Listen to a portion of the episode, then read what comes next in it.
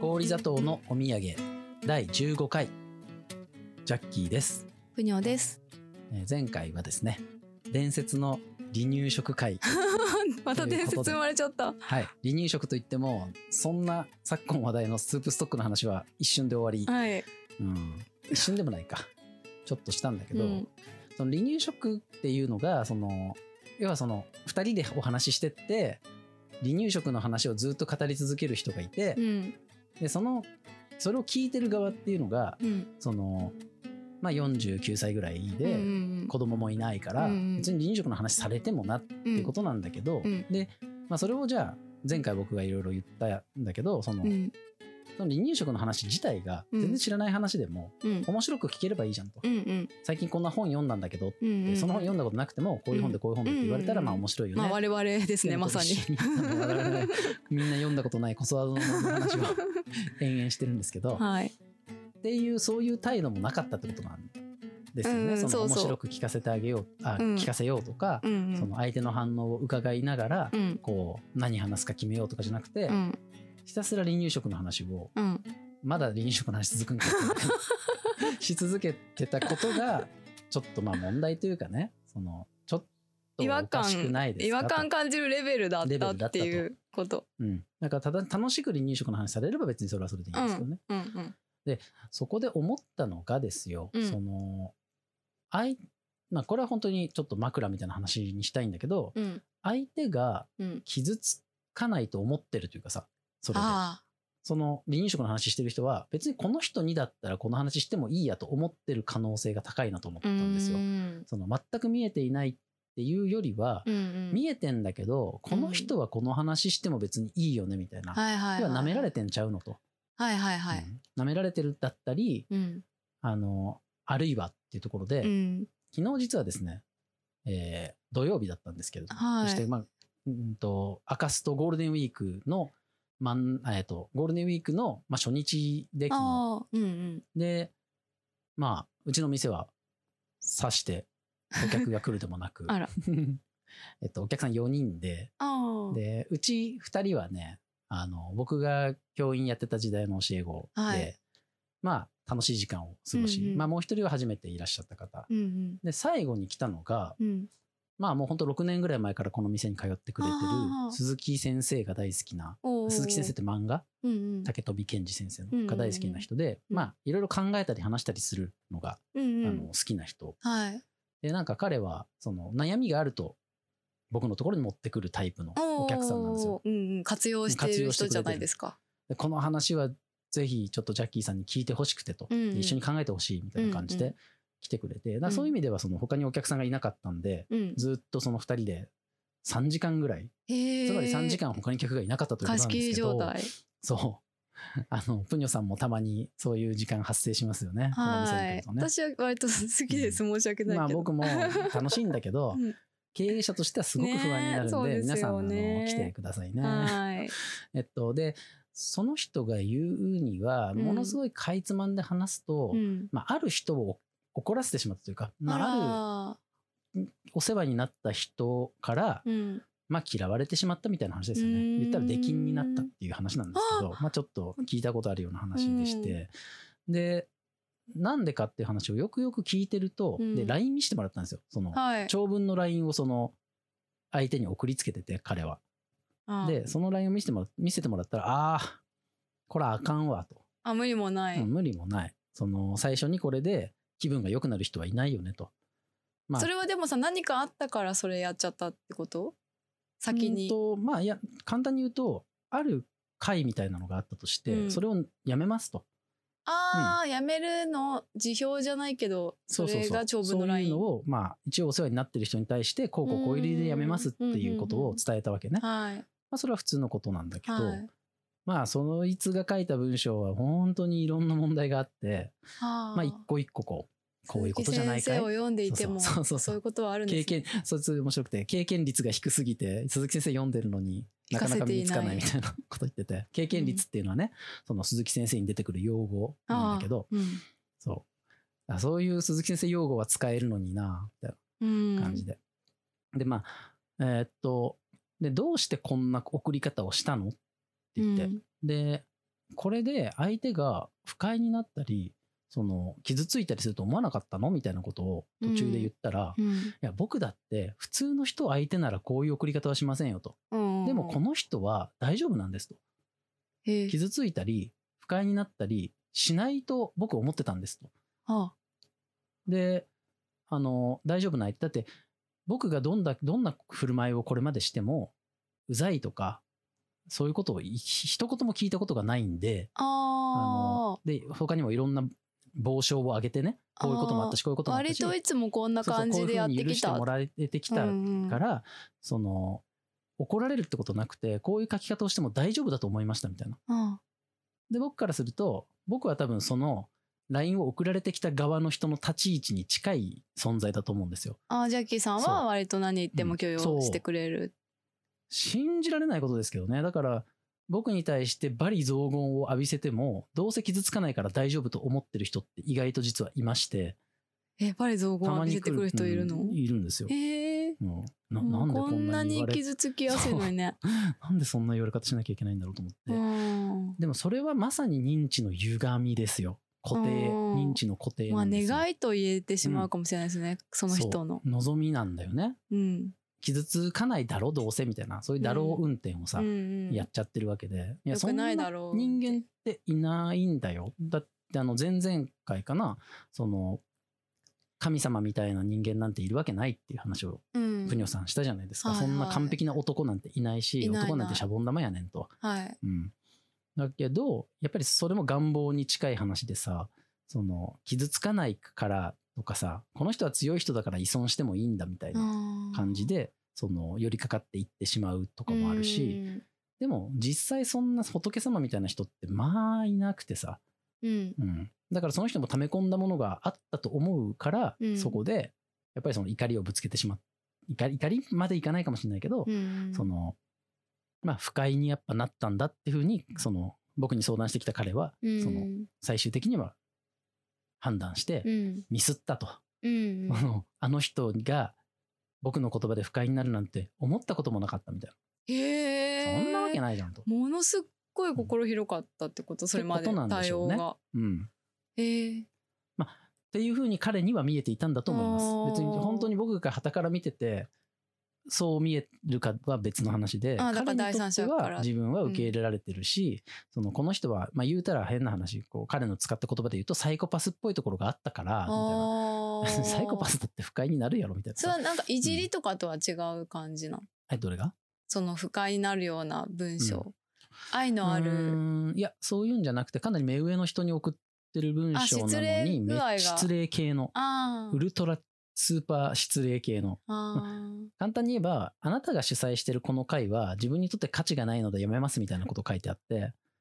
で、その書き方ってちょっと問題あるよね。ってことでめちゃちめちゃいろいろ昨日3時間かけて、あの、人に物事を伝える時っていうのはねっゃ、うんていうところから うん、始めやりましたね。あもうー30近い人ですけど。うん、うん、まあ年齢なんて関係ない。い今からやでもー頑張って30いなこうんぜてみたいな。っ私を振り返っても うね、ん全然です、もううんていう話がね、まあちょっと枕というか、はいはい、はい、これも一つの認知の歪みで、その離乳食のあおーで姉もそれあさっんも、たんだと思うよ、うんこの人になら言っても大丈夫だそうってほんとそんいう。な感じの人、何されてもうんうん絶対そうクレームとかつけないタイプ舐の人められてんだよ、それは。うん、僕もね、よっ私ぽど舐められてると思いまリすよス。ペクトしてますけえど誰をまあその人をあああもちろんジジャャッッキキーーささんんもじゃなくて ジャッキーさ んあびっもくりしたリスペクトしてるからさ、うんそうだね、その舐められる人っていうのはうん両面あって、やっぱりリスペクトされてる人も多いっていううかんさ、うんリスペクトされつつ、だからこそ立派な人だから、うん何言っても大丈夫とかさ、うん、一人よがりなことをぶつけてもいいだろうっていうふうに勝手に判断しちゃうところがあったんでねえかなと、うんちょっとその今あのと休やっ憩ぱのさとこで思いました。そうの、んその離乳食を言う、の話する方がまあ40ちょういんぐらいで、その人相手は50手前だからうさ、んちょっと年も上だからさ、なんかそういうのあったかもね、うん、甘えもあっただろうしね、うんうんうん甘えて聞いてくださいよみたいなそさうそうそう今思ってそるうことちょっと伝えたいんですよみたいな。そうでも伝え じゃなくてただ言いたいだけっていうそうそうそう伝えるっていうのは実はね うん伝わるっていうことが大事ですからね。うん伝わらないことをいくらボロボロ言っても、うん、伝えるっていうううんことではないですからね。そうだから目上感出してくる人とさ、ひたすらなんかさわ話のわかる先輩みたいなさ、雰囲気の人といるじゃん。うん。だからやっぱその私のその友達ももう本当にあの話わか、うんなんなんていうかこううなずいてくれるというかさそういう。あの目上感ないんだよね、全う然。ん。そういうところにね、うんつけ込んでくるんや。うん、闇は。 そうそうそう。闇に魅了されたものは。ううんん、ええっていう話にまた戻りましょうか。はい。その、結局、まあ、その人も何にもさ、その、なんて言うんだろうな。その人だって別にいい人なわけじゃん。その離乳食の話してた人も、うん、別に悪いい人ではないんでしょ、悪い人じゃなきっとい。そうそう。だけど、そういう行動に駆り立ててしまう何かがあって、みたいな。割と成功者だよね、その人、ううんうんうんなんで。す。はいはい。はい。結構だからそういうの掴み取ってきた人生うんみたいな感じ。でもなんかやっぱね、ここは本当にデリケートな話題なんで、ゆっくり考えて話したいと思ってたらね、あの、50分ぐらいになっちゃうわけなんですなけっちゃうど、ね。えーっと、うーん、だから、ね、その、その、どうしようもないことってあるよねと。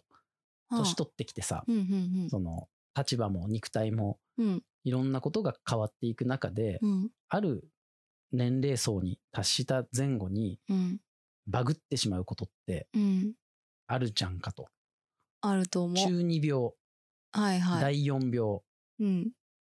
みたいな。うんうん。感じでさライオン病。第4病へえ大学4年生でああ第四。へえ頭おかしくなるみたいなさ。ああそうなの。うんまあ要は就職とかしなきゃいけないから、大学に行ってる子の場合は、あーあーはーはーその、専門学生だとさ、うん割ともう専門の中で、うんその、やってること、2年なり3、4年っていう時間の中でやってることがそのまま職業になるからう、んうんある意味もう準備はできてるんだよねうんうんう。んまあ個人的な感覚で言うと、うんそういう子が多い。うんもうその4年間2年間学んできたことを職業にしますっうんてなってるから、そういうその第4病的迷いはうん少ない方だと思うのその時点ではうんうんうんうん。でこの大学生って4年間やってきたことがそのまま仕事になる人っていうのはほとんどいないうんしょ全然別の世界就職っていううんうんうんうんところにまあ不安な行かなきゃといけない。ころに立つよね。うん、で仮に女子学生だったらうん働きたくないって思った時にうん富豪と結婚したいとかさはいはいはい。思う人やっぱり多いんだいまだにうんうん僕調べでうん。うは、んうんみたいな感じでこういろんな感じでこう心が揺れ動いちゃう時期っていうのうんうん。があって、うんうんでそれはさ中二病も第四病もさその病がつくだけあって、やうっん、ぱり病気だったりそういう病魔ですよね、うんうん、そういうものが取り付いてくるっていう感覚、うんうんね、その一定の時期だけなぜか狂ってしまう。そううなんです。っていうのがあって、そのさ最初から言ってるその41歳前後、別にうん41歳をね、特定してるわけじゃないけど、まあそのぐらいの時代、時期になると、うんまたやっぱ新しい悪魔がん忍び寄ってくるんじゃないかみたいな話があっ。て、うんうんでまあ、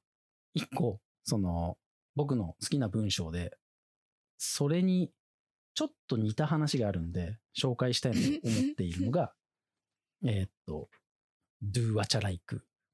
お、ですね何ですかこれは小沢健二さんの、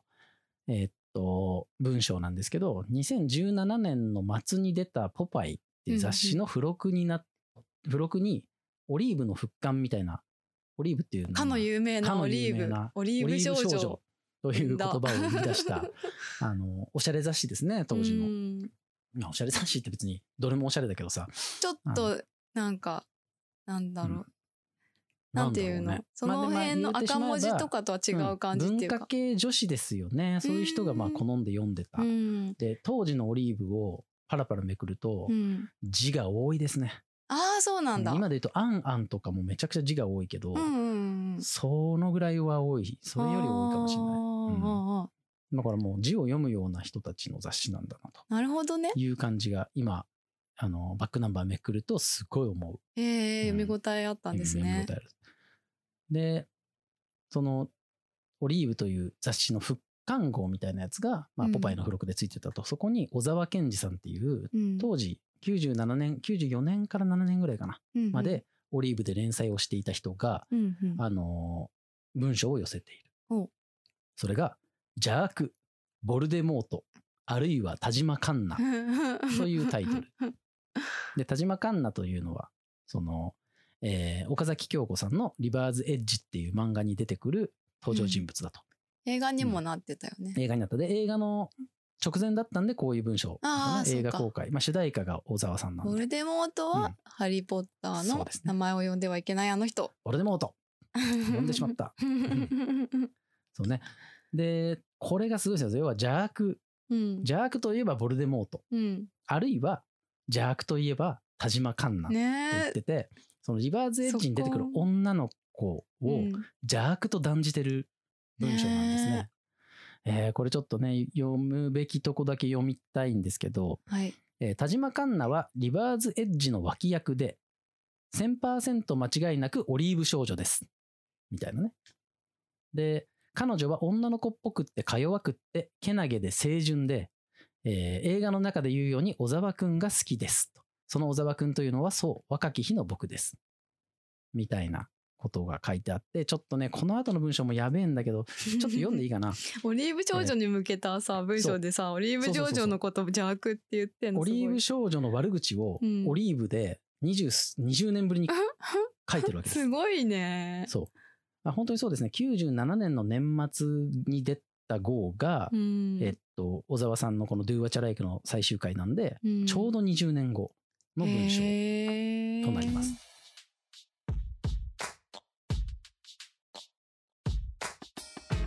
氷砂糖のお土産。今僕は田島カンナの秘密を暴くのは僕しかいないと自負しています。もちろん僕がカンナの秘密を暴くことでカンナを、つまり邪悪を止められるとは思っていません。でも負けを承知で言わなければならないこともあるのです。カンナの特徴は可愛いことです。もちろん可愛いオリーブ少女のすべてがカンナではありません。しかし邪悪は、カンナは、すなわちオリーブ少女の外見をしたボルデモート、ご存知ハリー・ポッターの悪魔は、例外なく可愛いのです。僕の友友人たちは当時、カンナの闇の黒魔術に目をくらまされ、カンナちゃんは小悪魔タイプだよね、などとにやつくものでした。その彼らの多くはカンナ、つまり、絶対の邪悪に正気を吸い取られ、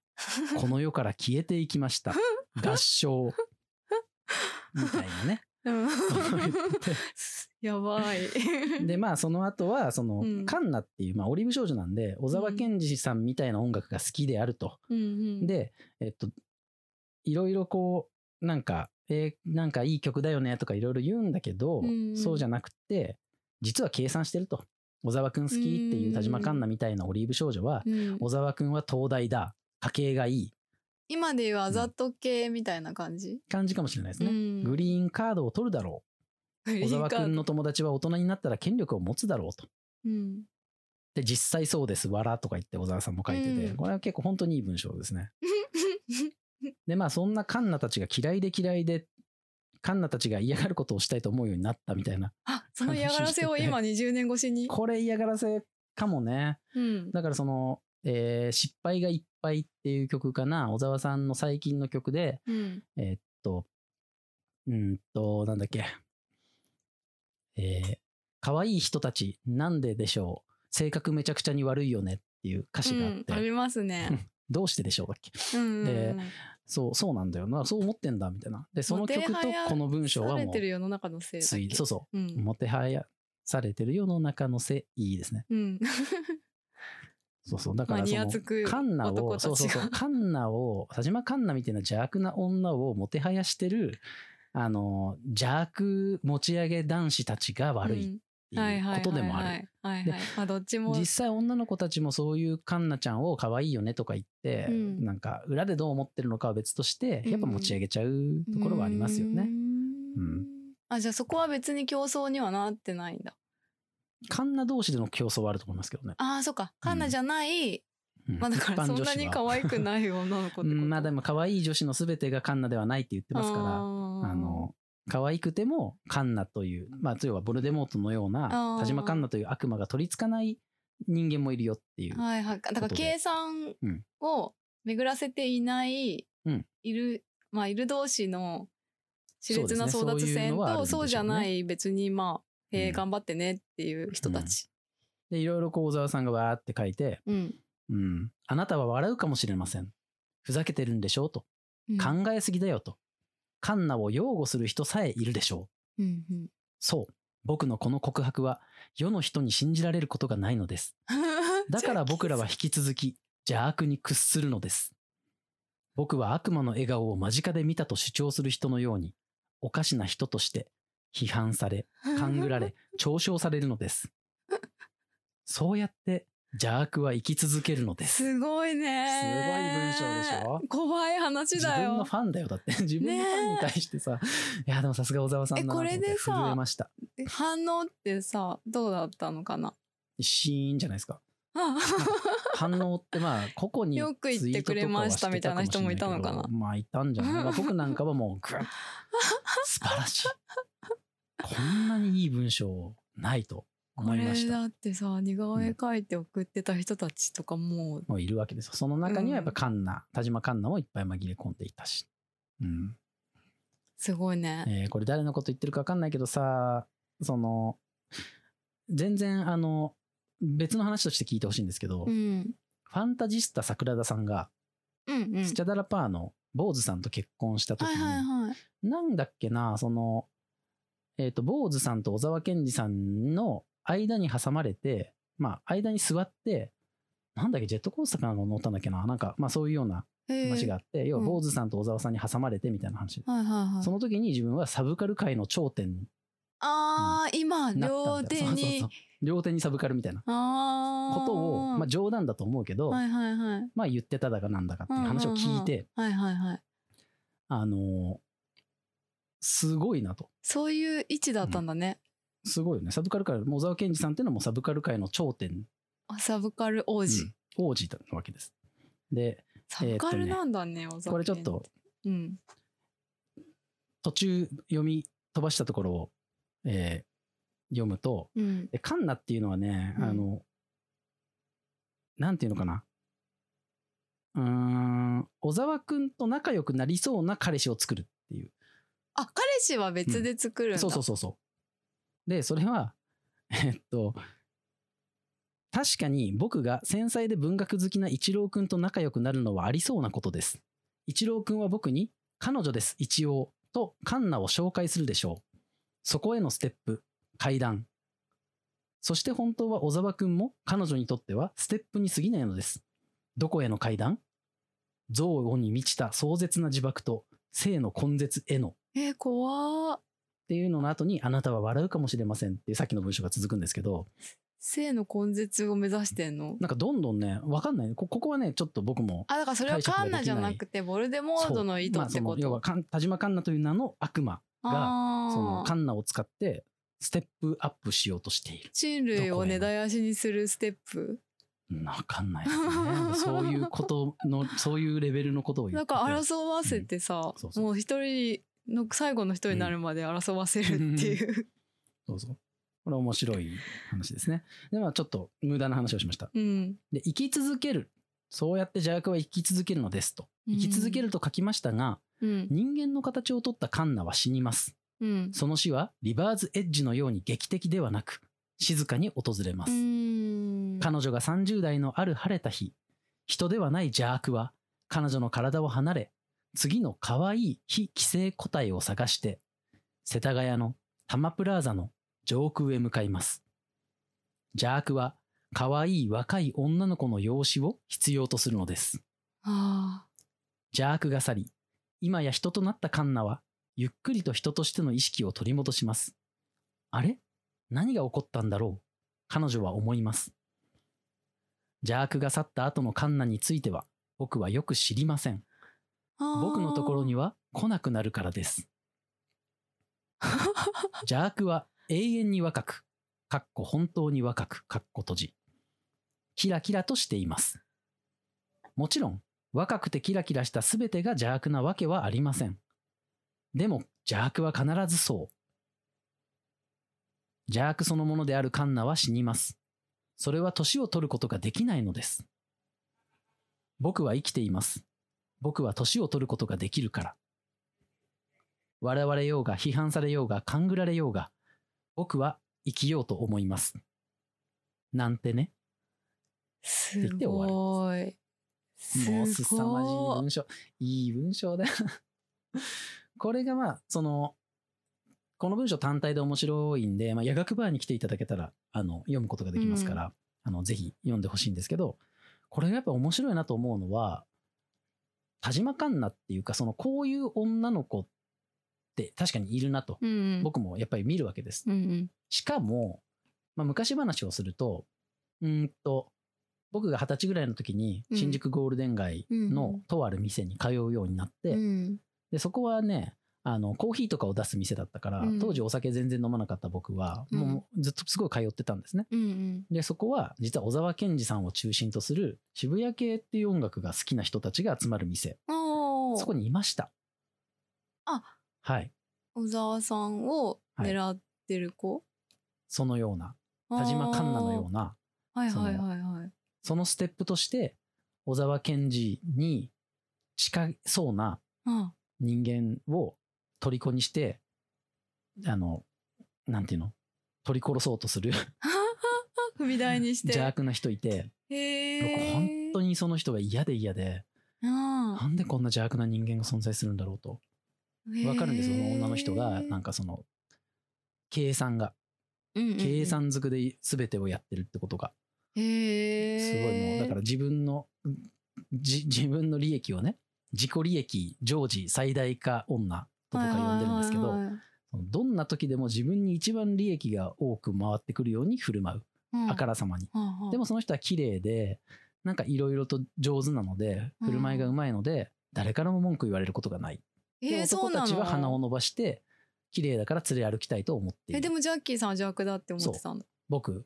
そういう子だから。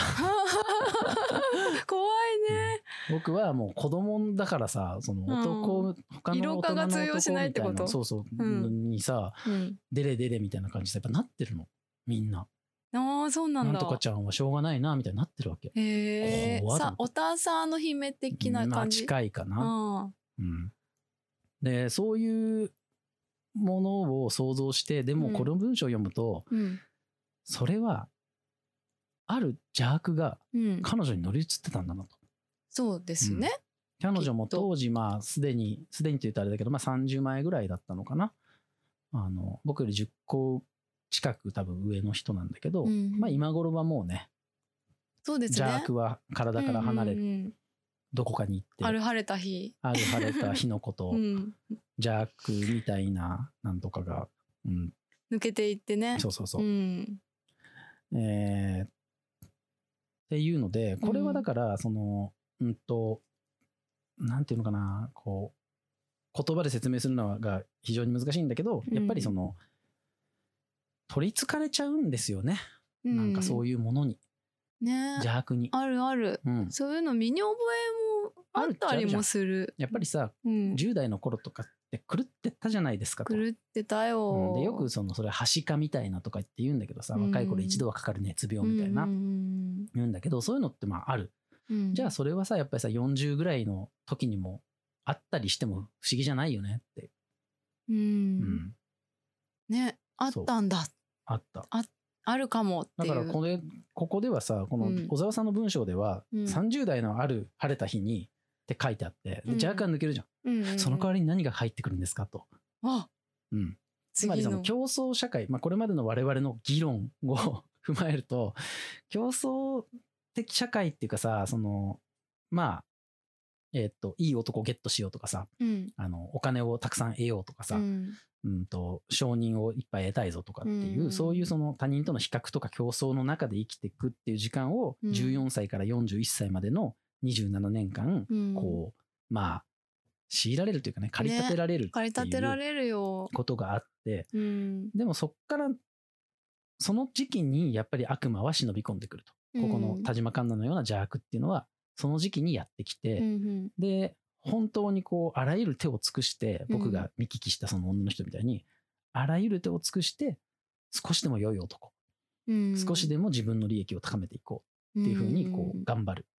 うんでもその時期は、30代のある晴れた日に、うん小沢さん曰く消えていく。うんまあ、最近はもっと長くなってるかもしれませんけどえね。その人もう全然連絡取ってないんですか、僕は連絡なんか一度も取ったことないです。ああ そっかじゃあわかんないね僕には、うん僕にはわかりませんですそうねそうそう。 店に来てたそういう人。でもね、僕がそういうのに全く無頓着だったのと、まあ、うん僕が幼かったのもあるけど、僕の方になんかアプローチしてくることは一切なあかっーそうなた。の不思議ですけどへね。え小沢ジェネリック小沢健二なの、ねジェネリック小沢 健二。確かにね、こんなに可愛いのにね。 なんでそんなね、僕にはあ目でももくやれなっぱかわったかるんじゃないですね嗅ぎつけるんだよ、そう、だから、うん、だから僕があからさまに言えそうな顔してたのかもね。単にね。あうん。単にね、うわーみたいな。ーうん何この女って。暴いちゃおっかなみたいな。あふうな顔をしてたのかもしれません。はいはいはい私が。生意気だったから当時。ーうーんで、うんと、そういうじゃあ、うん競争、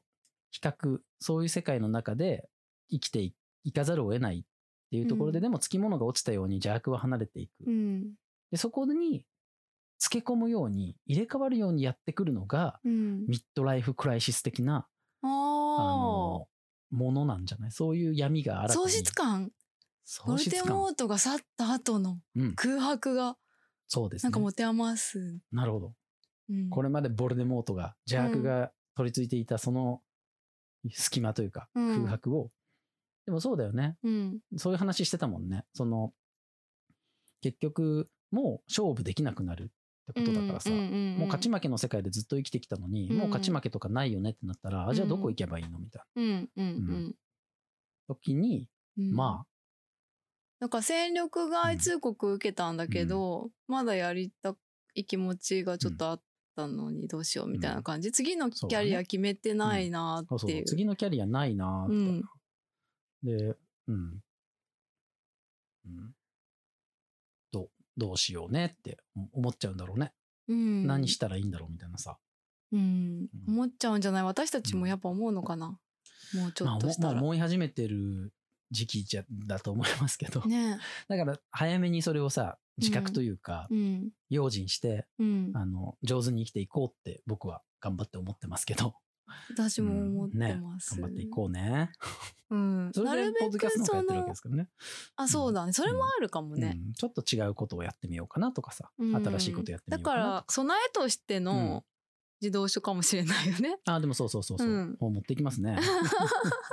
うん、だからそれが始まる前ってどうだったんだっけってことちょっと一つ思い出してみようかっそなんていうですいいですね。うん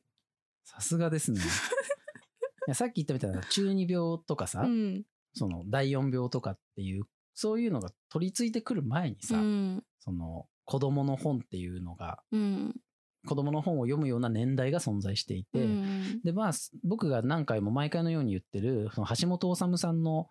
えー僕たちの近代史っていうのは、うん第三章が原っぱの論理っていうので、うん原っぱの話をずっとしてる。子供の時うんうんうんうの。んで、それは小学生時代までの話なんですよ。うんで、中学に上がると、みんな、なんかやっぱ中学校って感じになっちゃうから、うんやっぱりそのもう原っぱには来ないみたいなね。うんうんだから6年生が卒業して中学に上がるともう原っぱからは卒業みたいにになるっていう話してて。で、その第3章ね、皆さん、あの、原っぱという社会が欲しいという、えー、川出新書で読めますので、ぜひ読んでくださいなんですけど、はいうんと、その頃の原っぱのあり方、うんまあ、空き地とか公園みたいなことですよ、うんうん原うっんぱうっんて。子供たちが遊んでる、あそこの状態って超良かったよねってことを、橋本さんは自分の幼少期を思い出して、こう、お語るんです。あーでそれは、やっぱり、世の中っていう社会というかさう、ん社会っていうものにまだ、その、取り込まれる前の子供たちが、うんうん原始的にっていうとなんかあれだけど、すごい自然な形で遊んでる、その感じが、それこそさっき言ったダンスみたいな感じで、うん流動的でうんうんうんあの非常にその素晴らしいと。素晴らしいっていうかそうだねこれでいいじゃんってその橋本さんはこれでいいじゃんって思ってお前の父さん何やってる人とか言わないもんね。関係ないから ねそうそうそういう話も出てきて結局その山の手の子と下町の子っていうのは一緒に遊んでたよねみたいな。みで学校行くとうん小学校ではやっぱりなんかそういうノリになんないんだけど、うん、外で原っぱで遊んでると、うんなんかその全然分け隔てない感じになるから、ややっぱり学校みたいな制度うん制度的なあるいは社会的なうんものじゃなくて、うんその原っぱっていう自由な空間にボーンと子どもたちが放り出された時に、うん実はかなり高度な自治みたいなことが行われていて、みんなで知恵を出し合ったり譲り合ったりしてその、一つの世の中ができてたよねそこにと。でそれれを大人になってからもずっとやればいいだけじゃんってことうをん橋本さんはまだ30代40ぐらいかの橋本さんは主張する。をですで、うんまあ、その頃のことってね言ったらね、やっぱりこうじゃあ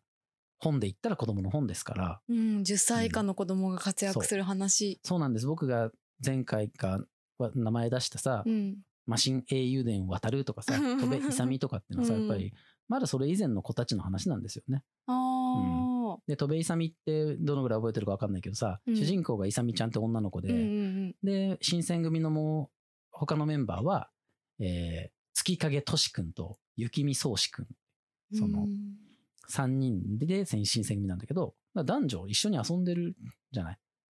うそれが小五ぐらいだったらいけん私ね、主題歌しか覚えてないの。ハートを磨くっていうのはねそうもちろんね そうそう。まあ、その、で、うんとしの弟のうんけいちゃんっていう子がういんて、うんその子すごいちっちゃくて、うんまだ三輪車しか乗れないんだけど、うんうんその子も結構活躍するんですよ。へあえの適材適所みたいな感じで、はあはあその全然役に立たない時もあるんだけど、うんうんちょっとだけ役に立つ。で、新選組の秘密を知っている。おーで、自分も新選組だと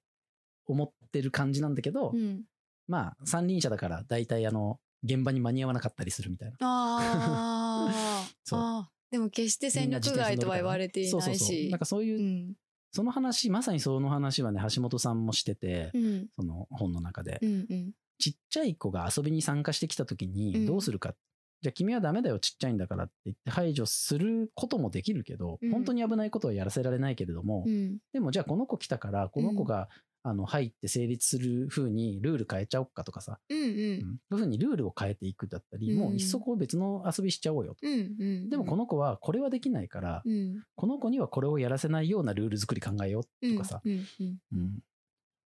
例えば、うんまあ、ドッジボールとかでもなんか転がしドッジとかあるじゃん。ああ